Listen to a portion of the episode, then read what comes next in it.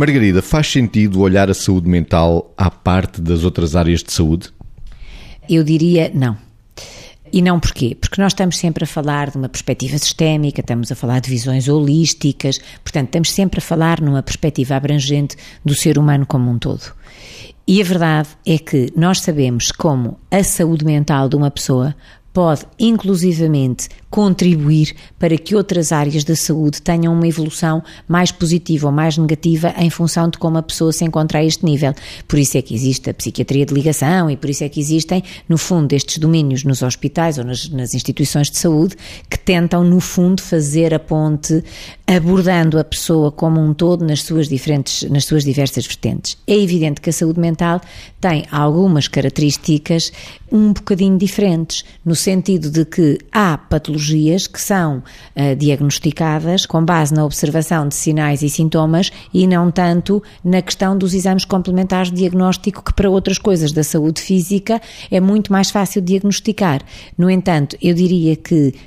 se fará tanto melhor saúde uh, num país, numa sociedade, enfim, globalmente falando, se fará tanto melhor saúde quanto mais a saúde mental estiver integrada, estiver valorizada, estiver próxima e estiver sistemicamente articulada com todas as outras áreas da saúde em cada pessoa e nos próprios serviços de saúde. Portanto, o trabalho em equipa é aquilo que faz sentido integrando a saúde mental claramente. O trabalho em equipa inter-multidisciplinar, Vitor. Sempre, de facto, era assim que faria sentido, apesar de sabermos que, eh, nomeadamente quando existem dificuldades económicas, eh, eh, os recursos humanos, às vezes, para se trabalhar em equipa podem ser mais diminutos, mas também sabemos que em situações de crise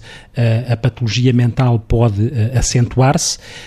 o que obriga aqui a um desafio, de facto, de tentar garantir que, tanto quanto possível, as tais intervenções que falamos e, a, e o olhar para a saúde seja de uma forma forma sistémica e não de uma forma espartilhada, não separada, por aquilo que a Margarida já disse, até porque sabemos que existem comorbilidades, que é esta ligação entre doenças, que uh, advém do facto de uma pessoa poder ter uma doença mental e, e, eventualmente, pode lidar pior ou melhor com a sua diabetes ou com as suas doenças cardiovasculares, ou uma pessoa que tem uma patologia de outra área e às tantas lida mal com aquilo e pode deprimir porque não consegue integrar o facto de agora ter tido uma, um acidente isquémico ou, ou uma diabetes compensada e, e que resultou daí alguma complicação. Portanto, tudo isto para dizer que no ser humano as coisas não são clivadas, são integradas. Era como se o que uh, uh, interessaria era que tivéssemos uma, um olhar local, neste sentido que é global e sistémico no que diz respeito à visão da saúde,